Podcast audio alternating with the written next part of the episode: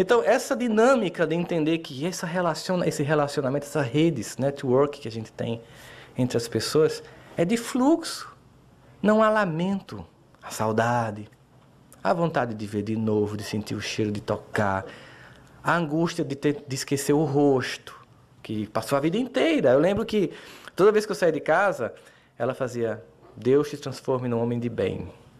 Era o que ela pedia toda vez: Deus num homem de bem. E aí ela ligava para mim: Meu filho está em Campina, na média eu passo 20 dias fora da cidade, porque eu faço palestras profissionalmente. Então eu viajo muito mais do que como espírito. E aí toda vez que ela ligava, tá eu tô em tal canto. Menino, para, pelo amor de Deus, no canto. Mas mãe, foi você que profetizou que eu ia...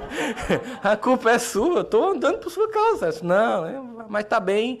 Eu lembro que no... eu ia para Portugal no dia anterior, no dia após o desencarne dela, só que eu pedi a Deus o seguinte, meu pai, minha mãe tá indo, né?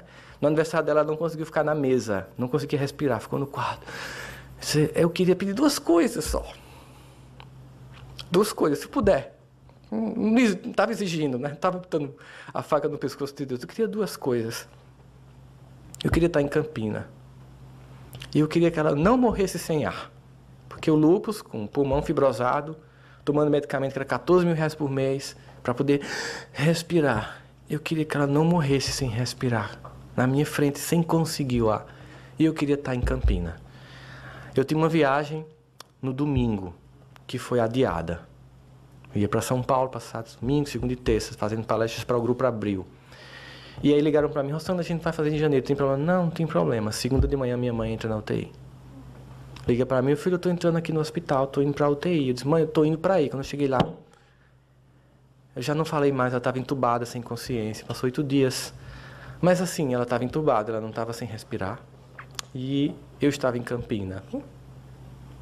É duas coisas que eu pedi. E o carinho deles fez atender. Eu pude me despedir, eu pude cuidar, eu pude cuidar das pessoas que ficaram. Porque ela, mesmo lá no quarto dela, ela cuidava de um monte de gente. Era incrível como tinha gente que ia lá tomar conselho, tal, perguntar o que fazia. E eu ainda consegui dizer a essas pessoas lá no dia, gente, ela foi, mas eu deixo aqui para vocês o meu telefone, WhatsApp, e-mail. Eu continuo a tarefa, porque foi isso que ela me ensinou. Acho que a maior homenagem que a gente faz é viver. A maior homenagem que a gente faz a quem foi é viver plenamente, fazendo mais do que eles fizeram, como a gente vai querer que os filhos da gente façam mais do que a gente fez. A gente quer que nossos filhos sejam mais bonitos, mais inteligentes, especialmente mais moralmente superiores a nós. Que eles aconteçam, porque não são nossos. Somos todos filhos de Deus.